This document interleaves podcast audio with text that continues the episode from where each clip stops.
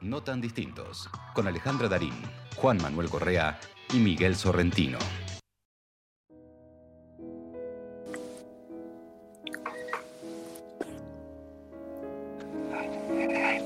El porvenir es tan irrevocable como el rígido ayer.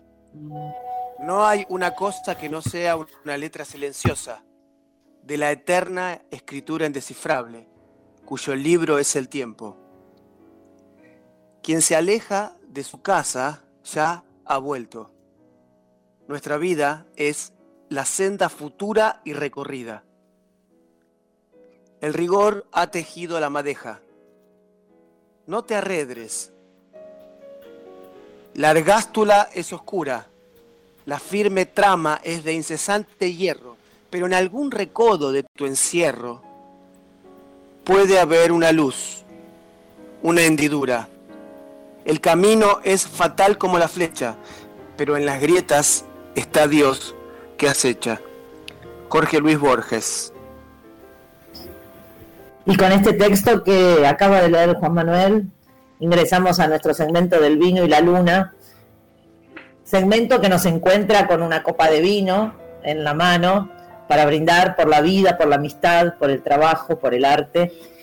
Y, bueno, y de todo eso se trata. Primero quiero eh, recordarles que las cortinas del mes de junio son de Daniela Salinas. Eh, ¿Se acuerdan que estuvo con nosotros hace unos programas eh, atrás? y disfrutamos mucho de la entrevista que le hicimos. Bueno, ella muy generosamente nos acompaña ahora en el mes de junio en todas las cortinas de, de nuestro programa. Y bueno, decía trabajo, decía arte, decía amistad, eh, y eso todo lo reúne de alguna manera nuestro invitado de hoy, porque tenemos el honor, ya estuvo con nosotros el año pasado, pero de otra manera, ¿no? Con, con ese pequeño reportaje que hacíamos, y hoy está de esta manera virtual, pero en vivo, hablando con nosotros, Pacho O'Donnell. Hola Pacho, ¿cómo estás? ¿Cómo están, queridos amigos? Se han juntado varios queridos amigos. Es, eso es lo que hicimos. Este, este programa justamente nace de eso, de en plena pandemia el año pasado, de tratar de acompañarnos de alguna manera y acompañar a la gente eh, con, con lo que creemos que sabemos hacer y con las cosas que nos gustan, con la música que nos gusta, con los amigos que nos gustan. Así que gracias por estar acá esta noche, Pacho. No, no, un honor, un honor, un placer bueno, muchas gracias Pacho, bienvenido. Y nosotros, si bien teníamos, le contamos a la audiencia, apenas arrancamos, teníamos pensada tu participación para el 25 de mayo, que nos coincidía exacto con un martes. Eh, y qué mejor que pensamos que invitar a un amigo como sos vos, que un, apasionado de, los grandes transformadores o de los grandes soñadores de nuestro, de nuestro suelo, de nuestro suelo a nivel eh, em, americano que, invitarte a vos. No lo pudimos hacer, pero te tenemos hoy porque, bueno, nos interesa mucho, en principio una nota que escribiste hace unos días antes del 25 de mayo hablando de, de eso que poco se habla a nivel histórico desde el punto de vista enciclopédico o de la historia oficial, que fue la, verdadera participación popular en, aquella, en principio en el 22 de mayo, en aquella primer, eh, primer cabildo abierto, el 25 de mayo, eh, que hubo un rol popular, que en principio se quería, eh, bueno, una historia distinta empezó a aparecer hace algunos años eh, y quién mejor que vos para, bueno, para que nos cuentes qué pasó por esos días eh, tan, tan importantes para nuestra nación. Bueno, sí, evidentemente eh, la historia oligárquica porteñista que se escribió al final de las guerras civiles, cuando Buenos Aires se impone al resto de las provincias, y entonces se escribe una historia que sirve para su proyecto político. Y es una historia típicamente oligárquica, liberal, muy antipopular, muy antiprovincial, donde los sectores populares quedan excluidos, que es el mismo proyecto a nivel político de las derechas, digamos. Pero por eso desde la visión histórica nacional, popular, federal, que defiendo, y que algunos defendemos, eh, las interpretaciones de personajes y circunstancias históricas sin duda valía. O sea, por eso en ese artículo que voy a decir yo digo que Mayo hubiera sido imposible de no haber sido por la participación popular, sobre todo a partir de esa patota, dos infernales que dirigían French y Benuti, que pudieron manipular, diríamos, eh, a la mejor manera de las elecciones gremiales o las elecciones de los clubes, o elecciones políticas también, eh, quienes estaban o no presentes cuando hubo que votar la continuidad o la caída del rey. Pero para que no quede desactualizado el tema del 25 de mayo y para centrar en lo que vos decías de la participación popular en la historia, ahora entramos en un mes muy interesante porque es el mes de Güemes. Es decir, Güemes muere hace 200 años eh, y Güemes es un verdadero jefe popular. Es un hombre que realmente representa la versión popular de Mayo. Güemes es un hombre que viene de, una, para empezar, es un, eh, el prócer más federal, ¿no es cierto?, de todos, un hombre que, que viene de una clase social alta, pero que eh, se identifica con los intereses de los sectores humildes. Él se hace un representante de, los gauchos, ¿no es cierto?, de, los, de la clase humilde salteña, y desde allí enfrenta a la aristocracia salteña con un costo muy alto para él, porque en última instancia, dentro de lo que la historia oficial se ocupa de ocultar o de disimular, si uno le pregunta a la gente cómo murió Güemes, la gran mayoría va a decir, seguramente murió en un entrevero luchando contra los españoles. Y no, Güemes muere en una emboscada, en una operación comando, eh, llevada a cabo por representantes de la aristocracia salteña en asociación con el ejército de Fernando VII.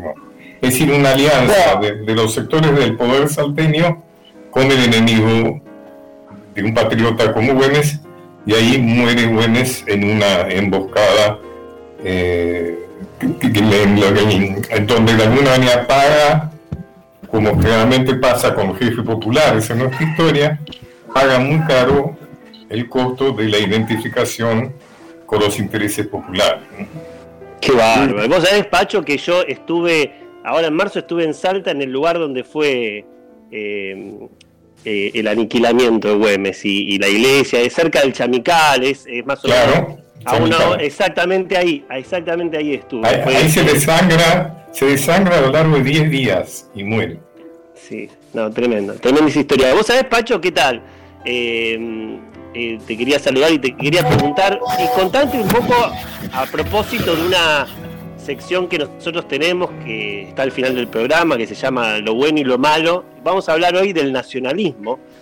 Y, pensando en el 25 de mayo, en, este momento tan controversial, este, en esta grieta que nos atraviesa y a la vez, por lo menos a mí por, lo pronto, me cansa por momentos, eh, ¿qué nos puede decir de la patria y del nacionalismo eh, en confrontación, en dicotomía o en armonía?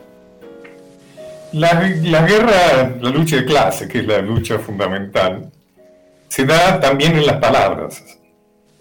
O sea, mm, eh, la derecha se ocupa de devaluar, de, de siderar ciertas palabras que no le convienen. Por ejemplo, la palabra nacionalismo.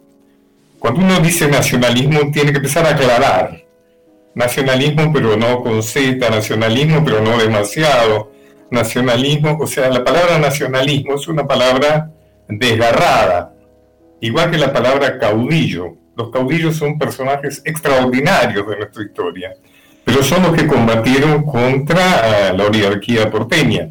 Por lo tanto, caudillo es una palabra mal aspectada, es como decir, uh, es un caudillo, parecería que es como señalar un defecto.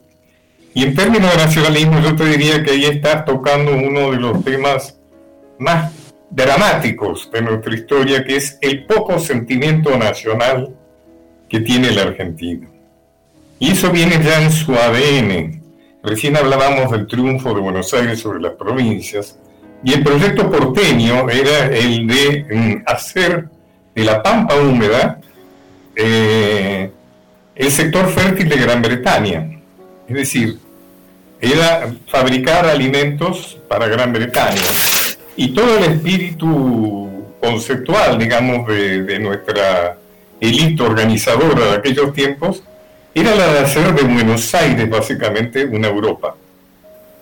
Lamentando no haber nacido en Europa, pero bueno, consolándose con el hecho de ser de Buenos Aires una Europa. Y ese ADN está en nosotros en un dramático poco sentimiento nacional, es una de las causas, no la única causa, pero una de las causas por las cuales eh, nuestra corrupción, eh, nuestra entrega, nuestro, me da lo mismo firmar un endeudamiento que no firmarlo, o sea, hay algo de eso que está en la base de, muchos de nuestros problemas.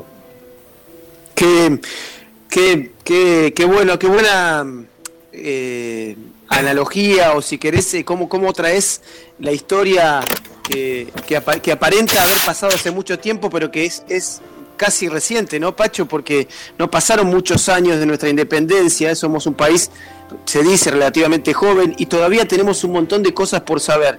A mí me interesa, primero le cuento a la audiencia que, y a ustedes, a los compañeros, creo que ya saben, que Pacho da unas charlas hermosas eh, de, estos, de estos temas y de un montón de temas eh, y que para mí, es una opinión personal, son tan loables porque eh, lo dan los domingos de su Instagram personal y, convida eh, temas históricos, hablar de sus pasiones, pero sobre todo para mí que es que es tan, tan loable lo que hacéis, y quiero decirlo acá delante de, mis compañeros, y quiero invitar a, quienes nos escuchan a que te sigan algún domingo, porque hace porque hace, hay un puente entre la historia, entre los caudillos y los caudillos que quizás haya dentro de, las casas o los departamentos enfrentando la angustia, enfrentando la soledad, enfrentando los miedos, enfrentando la muerte, la propia o la de algún familiar cercano, eh, y tratando de eh, realimentar el deseo o de inventar el deseo de donde sea para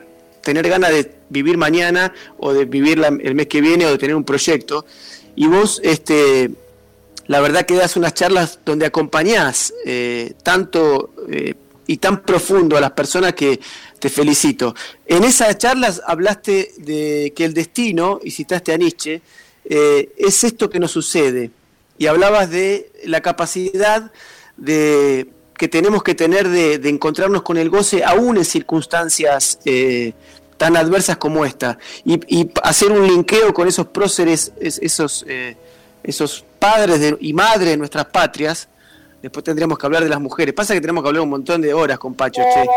Eh, eh, ¿cómo, cómo, cómo, cómo, ves? Eh, ¿Crees que los próceres también tenían esa fuerza y ese deseo a pesar de las adversidades? Hay, hay, sí, es interesante. Primero, digamos que las charlas, si las charlas son gratuitas, y digamos que para decir el Instagram, que es arroba Pacho Arroba Pacho eh, bueno, para mí ha sido útil esto de las redes porque yo no, no, sabía lo que no tener típico viejo choto de 80 años como soy. Eh, eso de las redes me resultaba ajeno, pero eh, descubrí esa capacidad de comunicación que tienen las redes y me enfoqué en el Instagram. Sí, es interesante. Primero hay que decir que efectivamente la historia es presente. O sea, una historia mal enseñada no nos sirve para entender el presente, por ejemplo, el proceso del 25 de mayo, es un proceso políticamente apasionante, apasionante. Alguna vez alguien que quiso elogiarme y lo logró, estaba, yo estaba haciendo una cola y me dijo, gracias a sus libros o a sus comentarios, puedo leer mejor los diarios todos los días. Y efectivamente, la verdadera historia es una lección eh, de política. Y en realidad el presente, sí, el presente es, un, es una batalla, es una batalla. Y creo que uno tiene que estar eh, fortalecido, mm, eh, sacando fuerzas de donde se tenga, porque eh, es, una batalla muy difícil, muy complicada, porque no estamos preparados para situaciones como esta. Y mm, vos lo que decías Nietzsche, Nietzsche tiene el término de amor fati, Es decir, amor al destino. O sea, amor a lo que te pasa. Lo que te pasa es lo mejor que te puede pasar. O sea, es lo único que te puede pasar. Entonces tienes que tratar de gozar en este momento, tratar de encontrar, y yo eso es una cuando me piden recomendación, yo soy muy mal consejero, pero digo, este, digo que lo importante es en estos momentos conectarse con cosas que para uno son placenteros, escuchar algún músico que a uno le gusta leer o volver a leer un libro que nosotros es importante, hablar con alguien que, que para alguien, para uno representa algo. Y también, cosa muy importante, tener futuro. O sea, esto es como que entre el bicho de miércoles este y la economía parecería como que en realidad se nos quiere robar el futuro. Y creo que hay que tener el futuro. Es decir, uno tiene que tener proyecto, uno tiene que saber qué es lo que va a hacer después de todo esto. Este tiempo tiene que haber sido un tiempo aprovechado para pensar inevitablemente para descubrir cosas. Y yo digo que esto nos ha conectado con la muerte, esto nos ha conectado con el tiempo y profundamente con la muerte. Y lo que nos ha enseñado es que la vida no es eterna, que la vida tiene un tiempo. Y entonces tenemos que haber sacado alguna experiencia de qué es lo que tenemos que hacer antes de morirnos. O sea, pagar nuestras propias deudas. Todos tenemos deudas con nosotros mismos. Es decir, algo que no hicimos que deberíamos haber hecho tenemos que tener claro que es, lo, por ejemplo, ya hace tiempo nos tendríamos que haber separado de nuestra pareja porque esta relación no da para más. Ahora es tedio, en su momento fue maravillosa, ahora es solo tedio y exigencias y cuotas y no, digamos, yo no puedo seguir gastando mi vida en esto, igual en trabajo. Por supuesto que hay más del 50% de la gente que no puede, no, no tiene demasiada capacidad de selección el, mejor, el mayor coraje lo tiene que poner en sobrevivir, aunque sea como sea, ¿no? Pero yo creo que hay futuro, o sea, además yo tengo la impresión de que empezamos a ver el final del camino. Creo que la, la enseñanza de otros países, de otras sociedades, creo que hay futuro, un futuro complicado, un futuro en el que vamos a tener que convivir con el bicho este. Pero menos agresivamente y va a ser como la gripe, vamos a ir contagiándonos, algunos se contagiarán gravemente, otros más o menos, pero creo que la vacuna va a ayudar a poner en orden esto y volveremos a vivir una vida distinta. Además habría que ver si la que vivíamos antes era tan buena, a lo mejor la que tenemos por delante. Sí, además, además Pacho, a mí me parece que en este tiempo que concuerdo con vos, que es un muy buen momento para pensar, eh, una de las cosas que pensaba es que nosotros no es que estamos en un impas o que estamos en un paréntesis, eh, nosotros estamos vivos y, acuerdo mucho con esto que decís de encontrar eh, los placeres, ahora que estamos mucho tiempo en nuestra casa, todas esas cosas que uno, como bien vos decías, postergaba o posterga, porque también es cierto que el ritmo que llevamos en nuestra sociedad actual es muy acelerado. Y de repente tuvimos, tuvimos que desacelerar todo un poco, un poco bastante, y, quizá en ese desaceleramiento es encontrar esos, esas cosas que nos gustan o que siempre nos gustaron, ¿no? Y, y, ponerlas, eh, a, mí me parece bien lo del proyecto a futuro, pero creo que, que, porque eso es lo que te lleva hacia adelante también pero creo que uno no tiene que olvidarse que, está, que está vivo. Esto es, que está. Yo creo, yo creo, Alejandra, que no es solamente desacelerar, con lo cual estoy de acuerdo. Yo insisto en una palabra que no se usa, que es la palabra muerte. Creo que esto nos conectó con el tiempo, es decir, no solo nos desacelera, sino que nos muestra algo que estamos absolutamente dispuestos a negar y es que nos vamos a morir. Sí. Porque esto es muerte. La gente todos los días nos dice cuántos se murieron, eh, cuántos se contagiaron, cuántos. Además sabemos que hay muchos que no mueren, pero quedan heridos. O sea, esto nos conecta con, con el tiempo. O sea, hay un tiempo. Y creo que eso es eh, de, de vital importancia. Es decir, uno no puede. Yo suelo decir, en cada eyaculación masculina hay 250 millones de espermatozoides. 250 millones de espermatozoides. Uno, uno no fecunda el óvulo, imagínate que hubiera sido el de al lado, ¿no? O, como yo ponía un chiste, no estaba al lado de la puerta. Porque uno supone, quiere pensar que es el espermatozoide más ágil, más fuerte, más inteligente, no, por ahí cualquiera. Ahora, además dependió de que ese día nuestros progenitores hubieran decidido tener relaciones sexuales. Y no el día anterior. Somos producto del azar, absolutamente. Y entonces la obligación que tenemos es hacer de nuestra vida, ese absurdo que decía Camille, algo que valga la pena, algo que realmente tenga algún sentido. Porque si no, realmente es una obligación, ¿no es cierto? Y ahí es donde uno tiene que trabajar sobre uno mismo y hacer de su vida algo que valga la pena, algo creativo, algo que tenga que ver con el riesgo, algo que tenga que ver con el desafío, algo que tenga que ver con el cambio, ¿no es cierto? algo, que tenga que ver con el darse, con el darse a los demás. Por supuesto. ¿No? Sentir, sentir, ¿no es cierto? Sentir. Sentir. Sí. Tomando, tomando un poco a los grandes, a, los, a los a San Martín, a nuestros grandes, ¿no? Eh, a la Revolución de Mayo, a los, a, los, a, los, a los protagonistas, aparte del pueblo, muchos murieron muy jóvenes, ¿no, Pacho? Eh, y yo pensaba, no solamente en la época que, la, por supuesto, la medicina era mucho más escasa y la ciencia en ese sentido estaba era un incipiente que eh, empezaban a hacer, sin embargo, capaz que esa muerte joven eh, digo, no, no, estaría ligado, pienso en voz alta, no estaría ligada también a un, una, a una, digamos, a una a un tiempo que se desvanecía porque esos ideales se veían truncos o por, traiciones o por o, porque fracasaban las, las, las gestas que eran épicas y que eran heroicas de pensar una patria, una nación que hoy seguramente no tenemos porque ellos perdieron, digamos, ¿no? Eh, uno exiliado, Rosas muerto allá, San Martín en otra patria, eh, Artigas, Artigas eh, Dorrego. Dorrego, Castelli con la lengua que no puede, con cáncer de lengua, quiero decir, nuestros mejores hombres fusilados, muertos o, o, exiliados. Este, hay todos esos que vos nombraste todo eso que vos nombraste son en realidad personas comprometidas con el proyecto popular. O sea, no son porque no, no agarraste a la... Todos ellos están comprometidos con la idea de hacer de Mayo una verdadera revolución, una revolución social.